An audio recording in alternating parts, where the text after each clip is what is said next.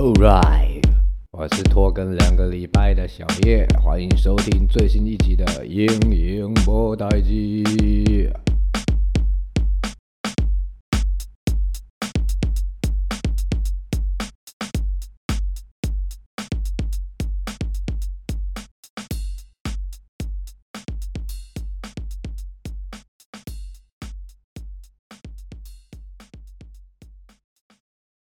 我们又夺冠啦！恭喜台钢雄鹰获得二零二三年冬季联盟的总冠军，好爽啊！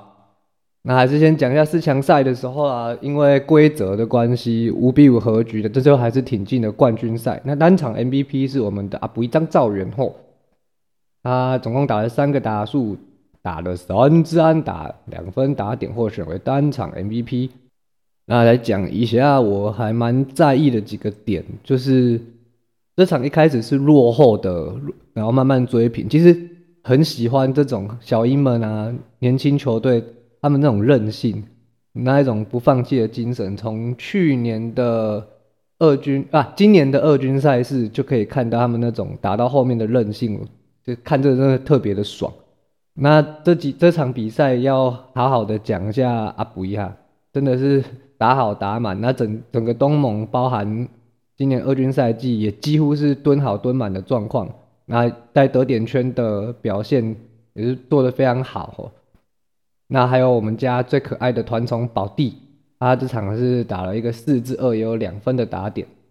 对，都要好好的夸奖一下他们两位选手。啊，投手的部分啊。霍斯先发投了五局，用了六十六个球，被打了四支安打，两个 BB，失了两分。那中继上来的席斯吼投了三局，投了四十九球，被打了三支安打，也是两个 BB，但有一次的爆头掉了一分。然后我们的牛棚过劳组玉米吼在最后一局有上来关门，面对六个打者，被打了两支安打，两个四坏，真的看得出来他已经累了啦。那个压制力有明显的下降啊！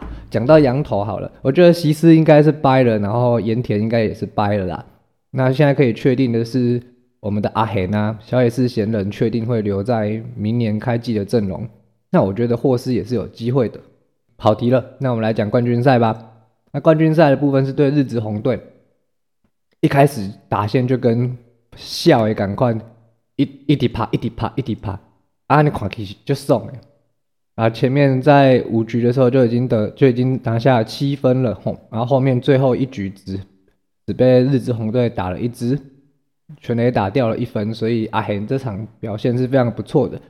阿贤这场投了八又三分之二局，投了九十球，被打六支安打，然后包含一支全垒打，一次的 BB，三次的三振。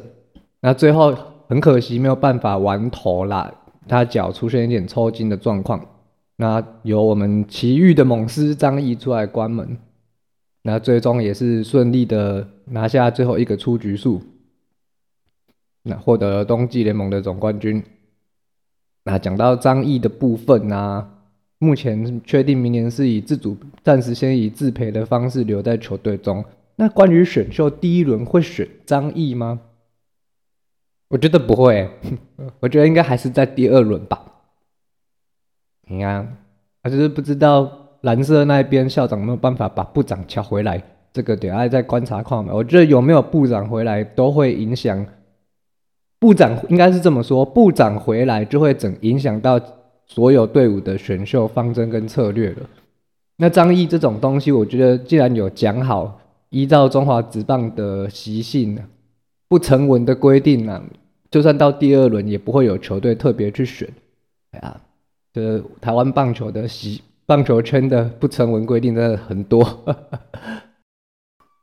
那讲到这边的话，把时间往后拉，拉到十二月十九号的那个选秀顺位的抽签。那我们球团是由那个洪总跟东洋领队，还有我们拉拉队的总监兼国民女神兼首任 Win Star 成员兼未来我老婆的安之轩一起出席。那最后啊。是由安志轩代表球团上去抽签，那抽到了第二顺位。那明年的顺序就是帮帮我们抓抓，然后统一，然后乐天，最后是魏全龙这样。那有很多网友还有球迷就讨论说：“诶，让啦啦队代表球团抽签适合吗？我个人是觉得，呃，像在日本啊，高中高中他们的地区预赛，因为西尊嘛是叫经理去 Q A，所以我刚刚讲球团觉得正式 OK 就好了，因为他也没有什么太花俏还是怎么样的动作这样。那有趣的是，还有那个当天东洋领队他们还有三个人在那边测谁的手气比较好，那最后是安之轩手气比较好。所以去抽由他代表抽签，我觉得真的蛮可爱的啦。那小安本人也说，他在知道要参加这个抽签的场合的时候，他就开始捡乐色积阴德。所以我们这个第二顺位是阴德子，